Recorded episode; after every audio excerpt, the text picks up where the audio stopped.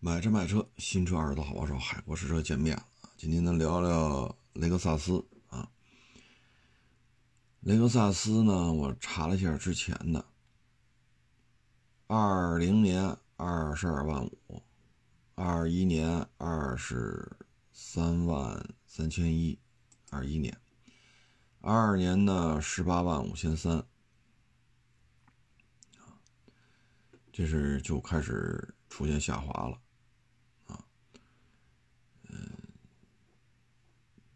这个下滑，然后去年呢是十八万一千四，啊，又在下滑，但是还好吧，维持住基本面了吧，啊，最起码还维持在十八万往上啊，但是跟之前二十多万相比，这个量级不一样，在二三年整个这个形势啊，其实。四 S 店经营也是很困难，嗯，单店销量也出现了明显的下滑，店内的销售呢也出现了人员流失，因为你养不了这么多人了，就你摊煎饼似的，你这一上午摊三百张煎饼，你现在一上午摊不了这么多，那你自然你消耗也就少了，盈利也下来了。你的支出自然也要控制，对吧？就你一个月挣一万和一个月挣两千，啊，你吃穿用度什么的，那肯定也不一样啊。那整个品牌呢，能维持住十八万一千四，这我也没想到啊。我觉得今天应该崩盘吧，出现大幅度下滑，但是没想到还能拿一个进口品牌年销量 TOP 十的第一名。咱看前十名吧，啊，第一名雷克萨，十八万一千四；第二名奔驰，十五万五千九；第三名宝马，十万；保时捷八万；奥迪六万；路虎五万；丰田三万；沃尔沃两万；mini 一万八；进口大众还有一万两千三。啊，嗯，但是这些数据啊，我再次重申啊，现在因为做这个数据是不挣钱的。所以很多平台也不太愿意去下功夫，啊，嗯，像我这年年坚持就年度销量数据，年年这么聊的，也真是没谁了，啊，又不挣钱又耗功夫，这数据呢咱也能理解，是吧？平台也有它的成本，嗯，所以数据不是太准确，啊，所以您看别的地儿又是一数，那咱也没招儿。因为 mini 呢，我自己在宝马2024当中，我去拿计算器加，拿计算器去减，最后减出来 mini 是五万，但是这个消息来源就变成一万两千八，那还差三万多辆，跑哪儿去了？这也是百思不得其解啊！哎，咱就不说它了。然后呢，十大进口车型 top 十啊，第一名还是雷克萨斯 ES，十一万零。一百，第二名 GLE 三万八，你看这差距非常大。第三名雷克萨斯 R 叉两万五，第四名雷克萨斯 N 叉两万三。前四名里有仨都是雷克萨斯。第五名啊，奔驰 S 两万二，第六名卡宴两万二，第七名宝马四两万，第八名卫士两万，第九名阿尔法两万，第十名帕美。一万九千六，啊，所以通过这个里边能看出来，进口品牌 TOP 十，雷克萨斯是冠军。进口车型前十名里边，啊，就前四吧，前四里边有仨都是雷克萨，啊，所以雷克萨斯要单从这个角度来看，在进口品牌当中，嗯，还是相当猛的。这怎么说呢？雷克萨斯呢，现在这状态吧，首先咱先说优点啊，故障率呢确实偏低，不是说没有故障啊，咱一直说它故障率低，车龄大，公里数大呢，省点心啊。嗯，打它这个品牌正式更名为雷克萨斯，在国内开始建店，呃，然后雷克萨斯中国啊管控这些 4S 店，他一直执行的是免费保养，油车呢就是四年十万啊，嗯，油电混的呢就是六年十几万公里，到现在也是这样啊，所以故障率比较低。售后也就是持有成本吧也低啊，因为这么长的时间基础保养是不要钱的啊，所以对这车还是有认可的地方。嗯，过去呢一直加价啊，这里边最鲜明的案例呢就是 ES，但是 ES 啊说这不行那不行，它还是卖了十一万零一百辆啊。雷克萨斯 ES 呢现在看啊。呃，基本上还是以，呃，这个小排量自吸，啊，是以这个为主。这个车型呢，现在看啊，它的缺点呢就是动力不占优，尺寸也就是后排空间也不占优。但是这个车呢，它就能卖到进口车型的销冠啊。所以这也是比较神奇的地方。你说它这价格啊，你说 ES 二百吧，就这价格你是能够能够买到宝马三系的啊。但是你说这事儿它神奇就在这儿啊。嗯，所以这个车型呢，我觉得，呃，我们是值得去研究的。啊，我们不能说就骂大街，啊，它毕竟它这车还是有一定销量的，这个原因啊，我想是值得我们去研究，值得我们去分析的。啊，这个车呢，过去是加价，现在呢是优惠，啊，加价的时候是多少呢？两万，啊，当然也有三万，就我说 ES 二百啊，咱不说别的。就也有加三万的，基本上都是加两万。可是现在呢，我们通过二级这边聊呢，这 ES 二百优惠啊，都快优惠出一台飞度了啊。所以这事儿呢，首先销量能稳稳住啊，这是不容易的。但是确实客单价降低了啊，利润也下来了啊。但是这个车销量还是很可观的，十一万零一百。大家知道宝马三卖了多少吗？卖了十四万六。啊，你看你能接受吗？对吧？你看你能接受吗？啊，这车又贵，啊，又肉，然后它还能卖成这个样子，啊，十一万多。宝马三呢，十四万六。奥迪 A4L 呢，十三万四，啊，所以你会发现，买这个车的真的是很看重它跑多快吗？真的是很看重这个加速能力吗？这里边这事儿呢，就值得反思了，嗯，所以这对于企业来讲吧。啊这也是一个挺有意思的事情。奔驰 C 呢，十五万七，啊，A4 呢，十四十三万四，宝马三呢，十四万六，雷克萨斯呢，卖了十一万零一百，啊，这个车的尺寸呢，轴距二八七零，它跟标轴的三二零去比呢，标轴三二零二八五幺。啊，标轴的肯定不占优势，但马路上跑的绝大部分呢，呃，它还是这个长轴的。奥迪 A4L 呢是二九零八，啊，呃，所以作为一个前驱车，啊，就轴距二八七零，实际上呢跟长轴版的宝马三，呃，后排空间区别不是太大，啊，因为发动机纵置横置，前驱后驱。啊，包括后悬架的复杂程度，包括你发动机在发动机舱，你看啊，就是俩前轱辘之间拉根线，就是前轴，就是俩半轴拉根线。发动机在这半轴前、半轴后，还是半轴正上方？包括你前驱后驱啊，包括后悬架的复杂程度，这些其实都会影响到后排空间。那长轴呢是二九六幺啊，雷克萨斯就是宝马三啊是二九六幺，雷克萨斯呢是二八七零，这个差距呢是九厘米啊，九厘米。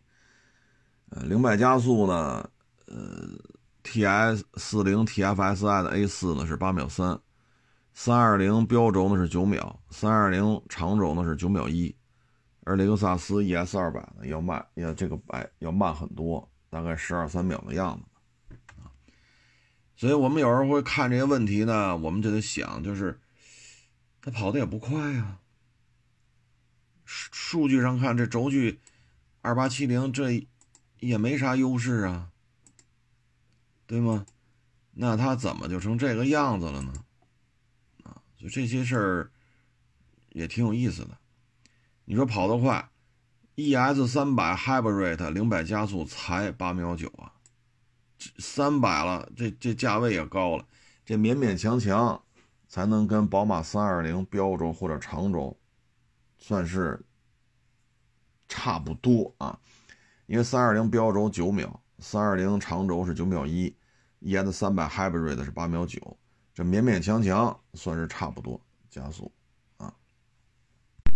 所以这里边呢，我们可以反过来再去想，尤其是电动汽车现在这么多，对吧？那我们会去琢磨这个问题，就是电动汽车加速就更快了。你说三十万一电动汽车，零百加速九秒，那这车是坏了。啊，那这车肯定是坏了，那肯定是有问题了。正常情况下呢，像三十万的电动汽车零百加速就是三秒多。那现在我们会发现这车这么肉，二八七零轴距啊，当然了，你说前驱横置，悬架相对压缩一下空间啊，就压缩下悬架本身啊的尺寸，释放一些后排空间。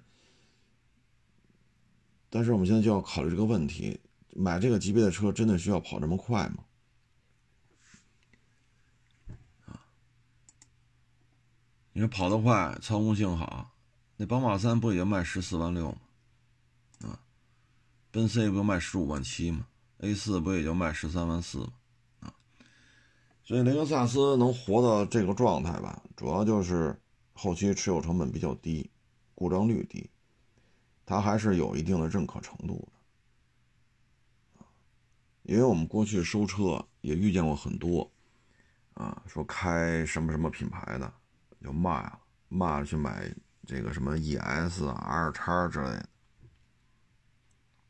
为什么呢？省心，啊，省心，这个这个要求不过分，它确实，啊，对于那些不追求澎湃动力的人来讲，希望省心，希望不要为养一台车花太多钱的人来讲，雷克萨斯还是有优点的。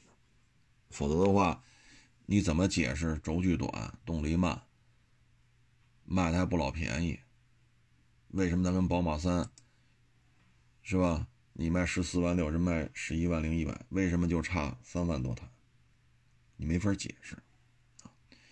所以这也值得我们去研究的。你说车机智能，那 ES 有啥车机智能？机不可系统很一般。机不可十好几年，我就用这玩意儿，当时车上就有。那你它有什么车机系统？ACC、车道保持、三六零环影，也就这样了吧？装一导航，或者说给你怼个马克音响，它的车机系统就这个层面的，它跟国产的电动汽车没有可比性。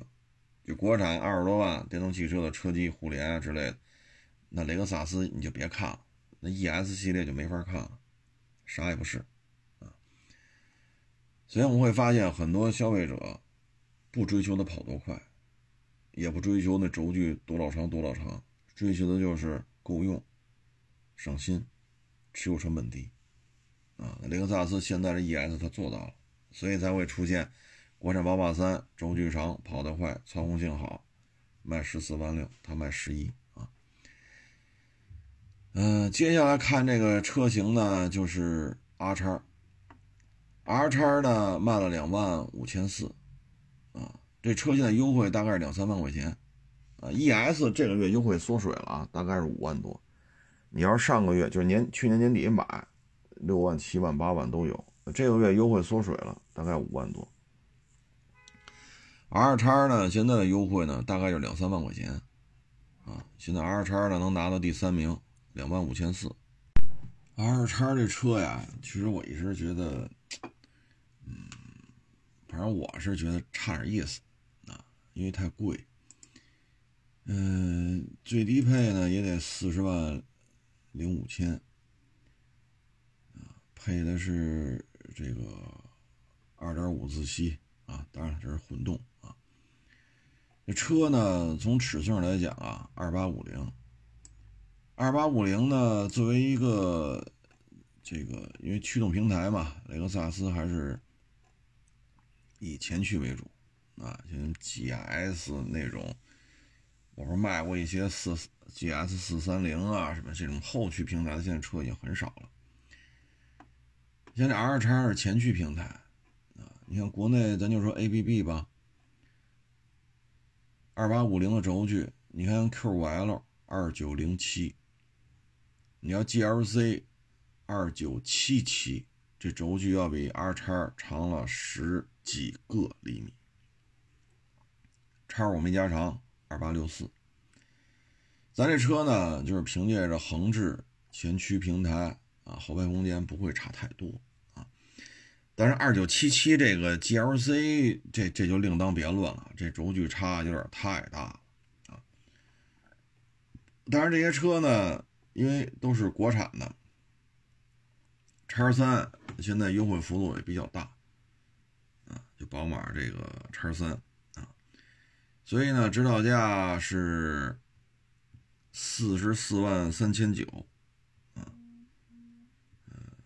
但实际上呢，你看这店内的提车，啊，也就是在十大几个点，当然有些店是过二十个点。那也就是说，这台车提车价格大致在三十五、三十三到三十七之间，啊，具体看您当地啊，我这没法一家店一家店给您核实去。大致提裸车呢，就是三十三到三十七之间波动，去年底肯定优惠多啊，现在优惠回调了，就说三十五六吧。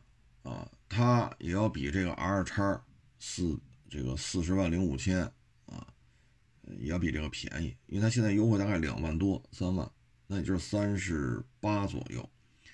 而宝马叉三呢，大概是三十五、三十六、三十四啊，所以它依然比宝马叉三要贵啊。零百加速呢，叉三二三款 xDrive 三零 i 领先耀夜。啊，四十四万三千九，零百加速六秒八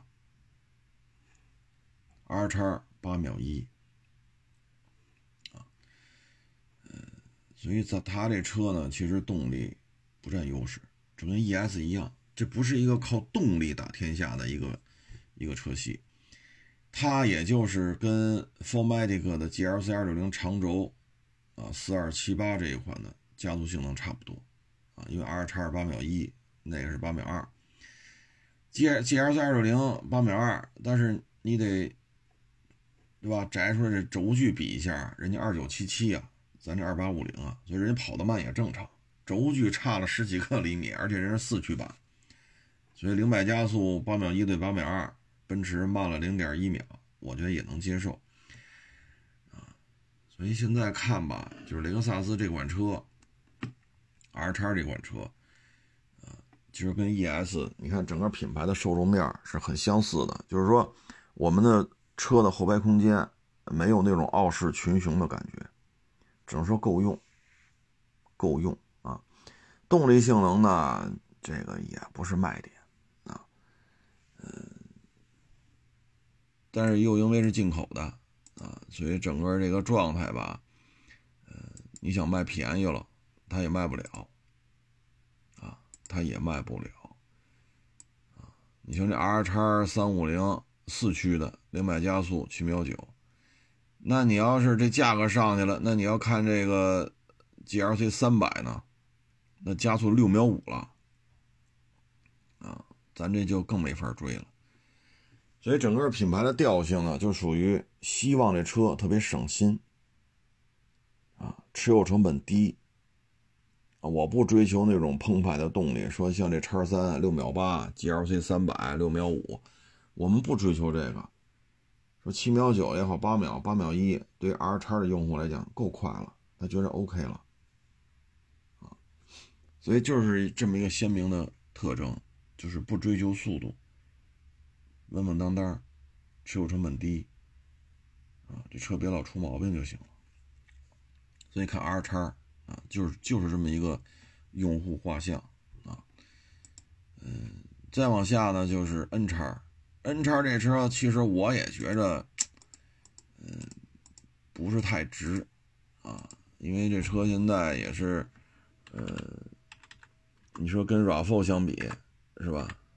整个这车的定价呢还是偏高啊，偏高，嗯，但是卖的也还行啊。卖的也还行，也卖了两万多辆，啊，这个除的话，R 叉两万五千四，N 叉两万三千五，那平均下来一个月也两千台呗，啊，平均下来也是两千台，这车呢，我要说的是精装版的 RAV4，相信大家也也没有什么意见，但是起步价高啊，啊，三十一万八千八呀。说白了，还是刚才那套嗑啊，还是那套词儿啊，追求低持有成本、低故障率啊。说白了，就是还是还是这么用户画像啊。这在我们一一再去说我们车机系统有多好啊，我们这个车怎么怎么地啊，大屏有多大啊，电动汽车怎么怎么着，在这个大环境当中，你会发现这跑的不快，车机系统也不咋地。它还是能做到月销两千台，N 叉呢？现在优惠呢，大概是六万到七万，啊，六万到七万。这零百加速就慢了，啊，二六零的话就是八秒七，啊，八秒七，三五零 Hybrid 七秒七，啊，但三五零 Hybrid 这太贵了，这车，三五零 Hybrid 我查了一下，啊。这基本上就要三十五万多起步，啊，三十五万多起步，啊，二六零三十一万八千八，这价格，哎，咱就不说了啊，这大概一些用户画像，大家有一个清晰的认识了。这里边我觉得比较关注的是什么呢？就是雷克萨斯 GX，啊，这车属于。刚刚公布价格，这车呢现在卖七十七万八，啊，七十七万八。嗯，从价格来讲呢，确实有了一个明显的下调，原来是中规 G 叉四六零，当时要卖了一百一十多，现在港口呢也有四六零，低配也得卖到八十大，啊，也就是说。七十七万八这个价格，你加十万，你在港里勉勉强强能买到一个低配啊，而且通常来说啊，不是绝对啊，通常来说还是老款的啊，老款的。那这个动力系统呢，是一个最鲜明的特点啊，因为港里的还是包括曾经的中规啊，都是四点六 V 八，零百加速是多少呢？我查了一下，中规 G 叉四六零零百加速八秒三，二点四 T 的 G 叉呃五五零啊，它叫 G 叉五五零 Hybrid，呃是八秒五啊，也就是说二点四 T 跟四点六 V 八从厂家公布的数据来讲差不多，八点三对八点五啊，考虑到驾驶水平的差异，你实际上很难体现出来啊，当然了。这车 2.4T 咱还没开着呢啊，咱不太清楚途中跑、涡轮介入、呃油电同时输出、这个顿挫这些东西咱都不知道啊。但数据上看差不多，油耗肯定会差很多，毕竟是小排量四缸机加一个油电混啊。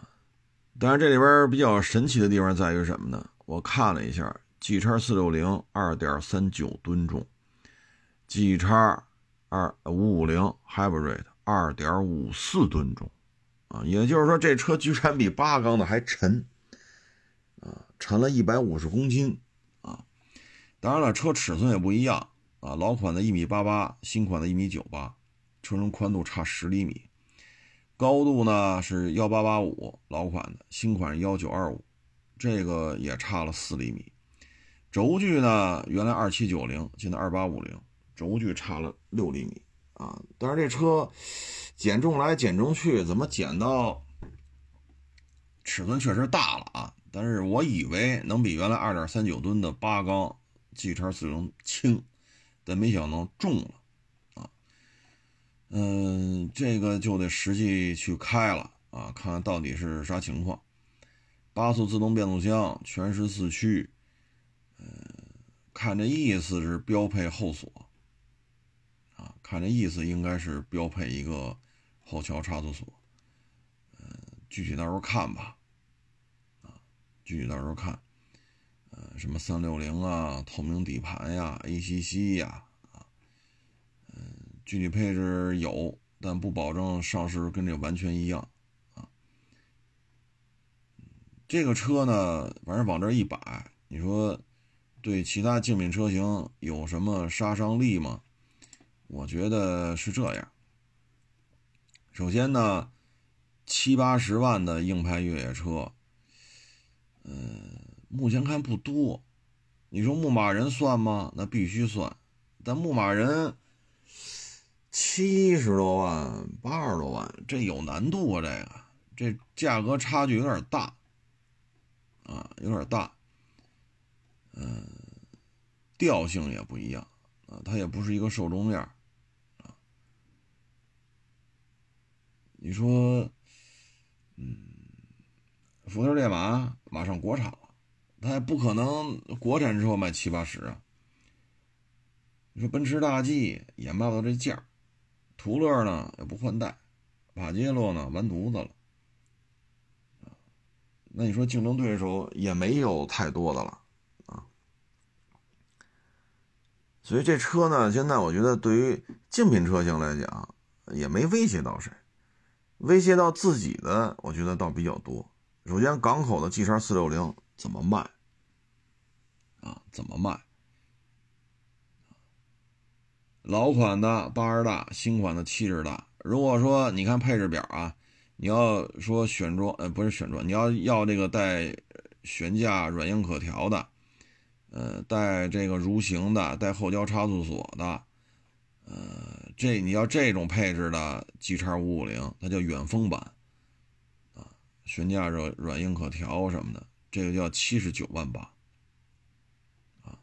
七十九万八，其实也没贵多少，啊，就贵两万块钱，啊，嗯，但是这个版本的没天窗，啊，没天窗，有差速锁，有悬架软硬可调，啊，有这个蠕行。嗯，你现在港口的经销商只能去跟消费者谈，说老板，我们这是八缸的，我们这自吸的，我们这经久耐用，只能去这么去聊，否则的话怎么去打动消费者呢？说我七七八这配置低，我买这七九八的，七九八的这个配置可以了，纯粹是越野功能，因为天窗都没有。啊，因为我看配置表这么写的啊，具体这真买的时候有没有，这到时候再看啊，叫远风版。悬架软硬可调，后锁、蠕行、没天窗，这一看就是一个运动版本啊，越野版本啊。然后轮胎呢，跟那两个版本也不一样，这一看就是这个比较大的扁平比啊。所以你只能是消费者认可你说了才行，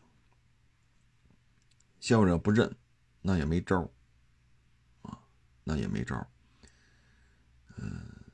只能说，港口的压力太大了，老款的四六零太难卖了。这车打在港里有，就没好卖过，因为它跟陆巡八缸的差不多。你像二哎一一九年吧，春天三到五月份，港口的陆巡五七就卖八十多，八十三到八十七都卖过，就卖八十多。而那会儿 G 叉四六零九十多的都少。那这俩车，你说你是八缸，那五七那不是八缸吗？你说你这宽敞，你有那会儿的陆巡大吗？对吧？你这是普拉多的底子，轴距才两米七九，所以就很难卖。现在依然很难卖，因为现在三点五 T 的 LC 三百八是小啊，这怎么说它也比 GT 四六零大。虽然说 LC 三百是三点五 T 六缸，你这是八缸，但完全不是一代车了。所以现在 L 三百卖的比 G 叉四六零就便宜，G 叉四六零就很难卖。结果呢，现在又出了 G 叉五五零，那 G 叉四六零就更难卖了。还有一个受冲击呢，就是刚才说这 L C 三百，这玩意儿配置再低，它也比港口八十多万的 L C 三百配置要高，对吧？毕竟挂零指标啊。然后呢，轴距还一样了，都是二八五零，这个七十七万八。远峰版七十九万八，那你港口那四气囊布座椅的还得卖八十小几万呢，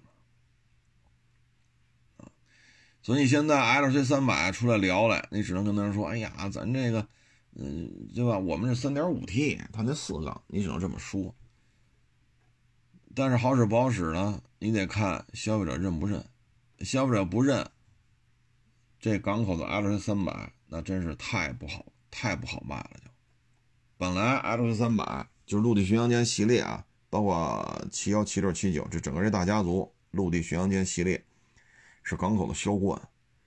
但是这个玩意儿卖这个价，它是个巨大的冲击。至于说对七六啊那个大家族，什么七幺、七六、七八、七九，对那个冲击不太多，因为那个是属于调性啊，纯粹的越野活化石，那车玩的是调性，受冲击不会太多。麻烦就在于 L 三百和 G 叉四六零，啊，很麻烦，啊，你看这低配七十七万八，呃，主动刹车、疲劳驾驶、开门预警、预碰撞、前方预碰撞报警、后方预碰撞报警、道路救援呼叫，呃，上坡辅助、自动驻车，呃，原厂三六零透明底盘，L 二级别全速段自适应巡航。倒车预碰撞、卫星导航、并线辅助、车道保持、车道居中、道路交通标识识别、电动后备箱、后备箱记忆。哎呦我老天呐！什么 LED 矩阵，什么这个那个，就这一大堆配置，包括后视镜，你看啊。电动调节、折叠、记忆、加热、倒车自动下翻、锁车自动折叠、自动防眩目。各位，这就是后视镜。这是七十七万八的 G 叉五五零，那你八十小几万的 L C 三百，你没有这配置啊。所以你只能去跟消费者谈，我这是六缸，他那是四缸，不行，你得买我这六缸，你只剩下这套词儿了。轴距都一样啊，你怎么去聊去？所以这里边确实比较麻烦，而且呢，这一代 G 叉啊，你看手机能控制手机 APP 啊，远程控制车门开关、车灯开关、空调、车况检查、定位、寻车、主动降噪啊，包括你看方向盘电动的，方向盘带加热的，咱那港口 L 三百得什么级别才有加热方向盘？这配置差太多。真的是差太多了，包括前排烫定、动定，我说的是最便宜的，七十七万八，烫爪、烫定、动定，二排烫定，你说你咋整？而且最低配就可以做成二加二加二，三排六座，啊，就咱们这个港口的 L 三百要拼配置，别怕，别别别别跟这聊了，没法聊，轴距一样，所以座舱空间没有太大的区别。只剩下六缸啊，所以这台车一出，对于港口的 L 三百，对于港口的 G 叉四六零会出现巨大的冲击。除此之外，就是二手的。我们以一九年的 G 叉四六零为例，车况精品的啊，比如说三四万公里啊，四五万公里啊，全程电保啊，原漆原玻璃原胎呀，没拐杖没越野，个人一手啊，能喊到七十多。就二手市场上啊，车商在这卖。得七十多，那您这也七十多，G 叉五五零也七十多，啊，低配七十七万八，远峰版七十九万八。那消费者就得选了，这一九年的开到现在，他卖七十多，G 叉五五零新车，低配中配都七十多。那你这套壳你就得拿出来说，我八缸的，我自吸的，我经久耐用，我这怎么怎么的，只剩下这个八缸了。好，消费者说了，我认了，我就要这八缸，我不在乎说车船税高、油耗高，我不在乎，我就买了。但这价格人家认吗？一四年到二四年，这时间跨度可不短了，对吗？中间隔着二零、二一、二二、二三，隔了四个整年。二零、二一、二二、二三，四个整年，然后现在是二四年，那会儿上班一九年，消费者认可这八缸了，认可这二手车了，认可你这四个整年相隔的车龄，他不认可这价儿。所以你对于准新的 G 叉四六零只能降价，否则的话怎么去说服消费者？当然了，你说这你海沃这车笨，你说说服不了我们行，那您来，咱认栽，对吧？这个口笨是是是叫什么蛇蛇拙啊？咱咱咱笨，咱比不了，那您来喷来，看消费者愿不愿意花七十多买一个一九年的四六零。赶上了你就卖出去，赶不上降价吧。赶不上就降价吧。所以这台车对于港口的四六零、港口的三百有巨大的冲击，对于二手的准新的 G 叉四六零影响也很大。还一个就是港口的普拉多四点零，港口的普拉多四点零配置比较低的也得在六十万啊，差不多六十万啊。嗯，如果说是九气囊的外挂天窗，啊，像这种的就得六十三万左右，六十三万、六十四万，大概是大概是这个价格。如果你要上 V 叉系列的，啊，这个就贵了。现在港口也有七十多万，那咱这个怎么怎么去比呢？啊这车卖七十七万八，七十九万八，你要买个配置过得去的啊，就是九气囊天窗后挂大油箱，六十三、六十四，那跟这相比就差十十二三、十三四，就差这么点钱，款型全换了，啊，这个配置高很多，所以它对港口的普拉多四点零也是一个比较大的一个打压。啊，所以你会发现，这台车卖七十多，当然了，它排量小啊，二点四 T，它就应该卖的便宜，它跟四点六进口的税都不一样，这是客观事实。但是最后你发现搅过来搅过去，它搅和的其实是四六零，不论是港口的新车四六零，二手的四六零，LC 三百，包括这些港口的四点零的普拉多，它对这些车冲击会很大。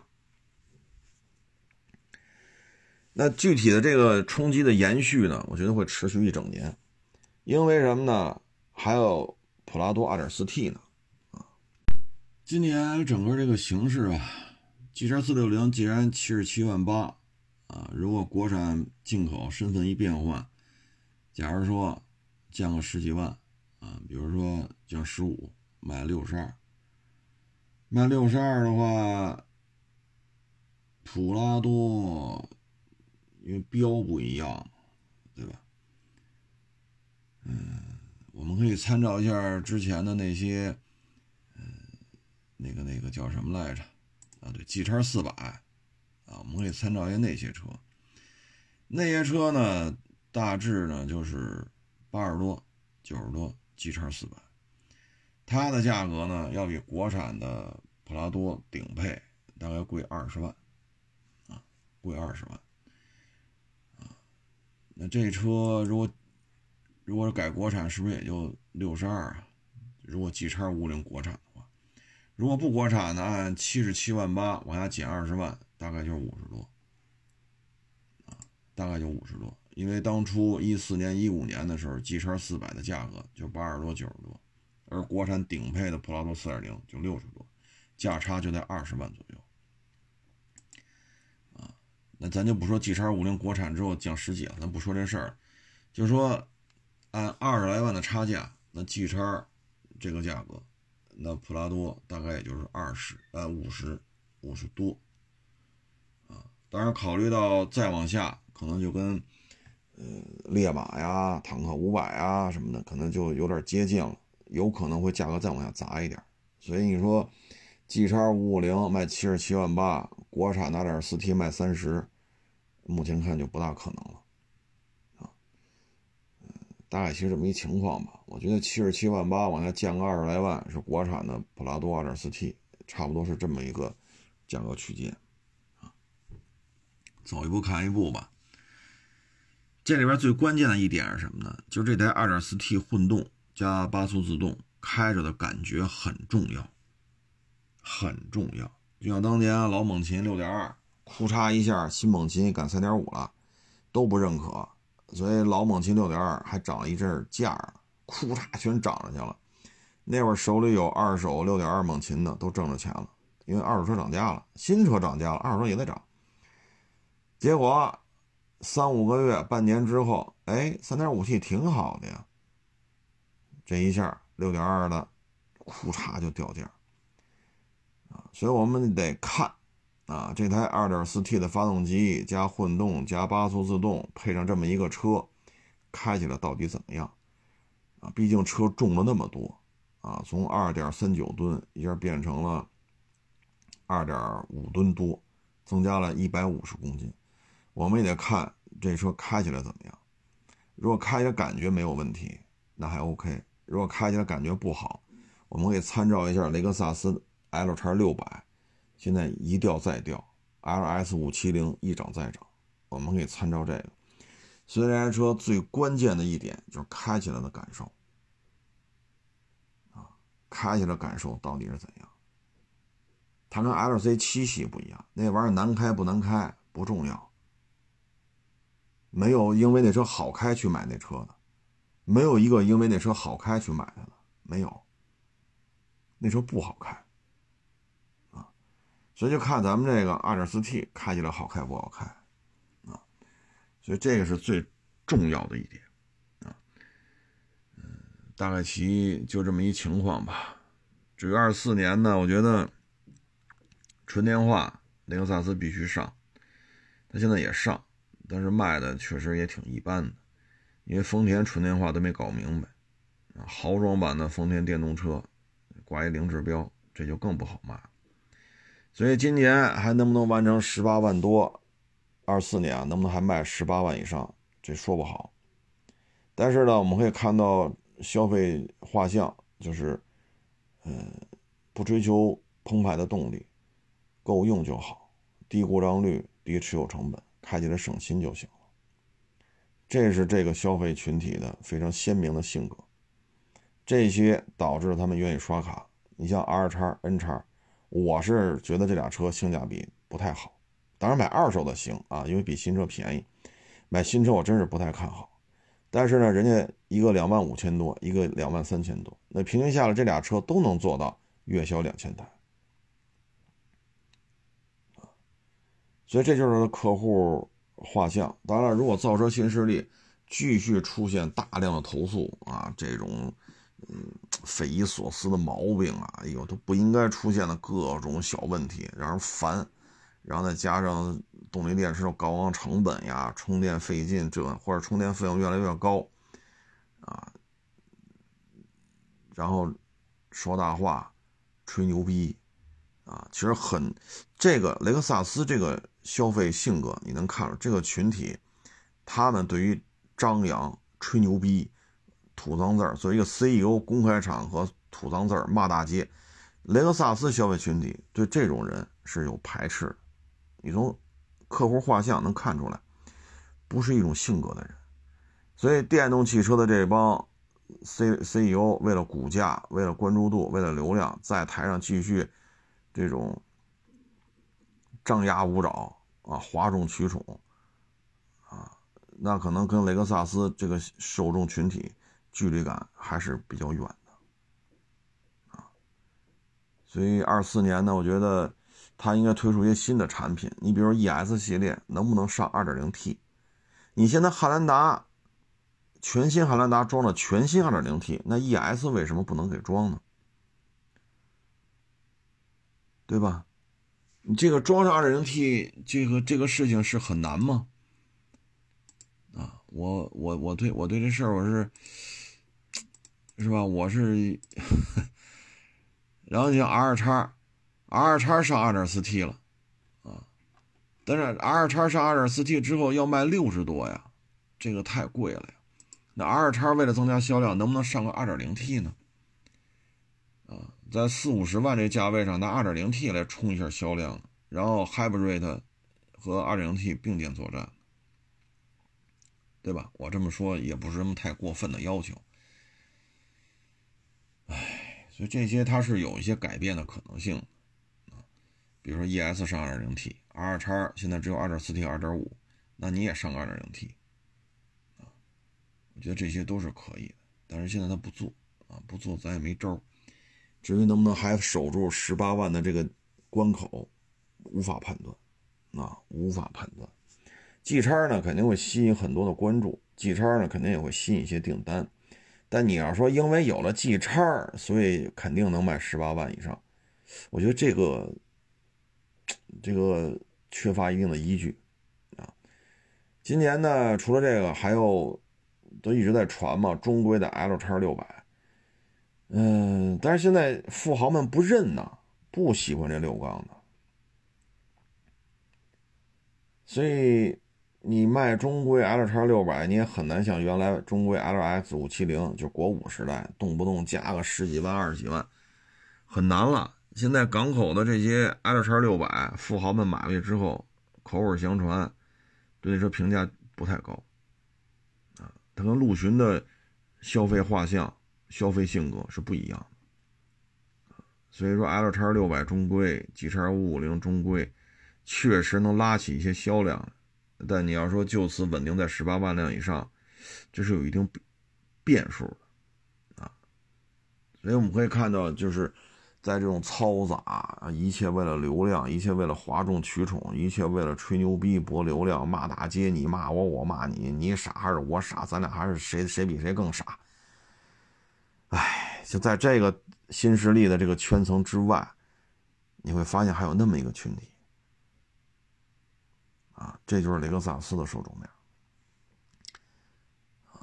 大概其实这么一情况吧。但是今年很困难的就是港口的经销商了，G 叉四六零怎么去清理库库底子？没这 G 五叉五五零就不好卖，有了更难卖。L 三百怎么卖？港口的普拉多4.0又怎么卖？啊，所以他们现在可能最期望的就是 2.4T 这套动力系统开起来不怎么样，这是唯一的一线生机。开起来不怎么样，所以你就别买了，你还是买我们这自吸的四班四班顺滑吧，啊，或者说你买我们六缸的 3.5T 吧，只能这么聊了。啊，所以这是他们最后一丝希望，就是这台 2.4T 动力系统开起来不咋地。如果开起来还行，大家觉得还 OK，比想象的好，那就完蛋了，真的就完蛋了。G 叉460港口那批车就真的不知道怎么处理了。啊，现在低配对低配，460就比这个550贵了十万，那你怎么办？你要比它便宜十万，你说你卖六十七万八，那这一台车又得降二十万，这车已经每辆车都在赔了，还在降二十万，所以确实，哎呀，你说这开年是吧，也就半个月吧，特斯拉降价，G 叉五五零报一个七十多，啊，报了这么个价，哎，然后前二十家新能源。他们的计划产能就要达到两千五百万辆，二四年汽车圈不好混呐，啊，不好混。哎，港口的这些普拉多四点零、G 叉四六零，难，太难了，啊，嗯，七十七万八减减个二十来万，这大概就是国产普拉多的 2.4T。但是因为跟坦克五百、烈马是有一定竞争关系的，啊，包括四百 HiFi-T 什么的，五百 HiFi-T 啊，包括七百的普通版本，可能也就卖个四五十吧。所以对于普拉多 2.4T 来讲，有可能会比这降的再多一点，比如说四十多，啊，在七十七万九千八的基础上降三十万，啊，当然这也就是瞎猜啊，走一步看一步吧。今年的硬派越野车圈子里会很困难，啊，异常的惨烈，啊，行了，不多聊了啊，谢谢大家，谢谢捧场，欢迎关注新浪微博海阔试车手。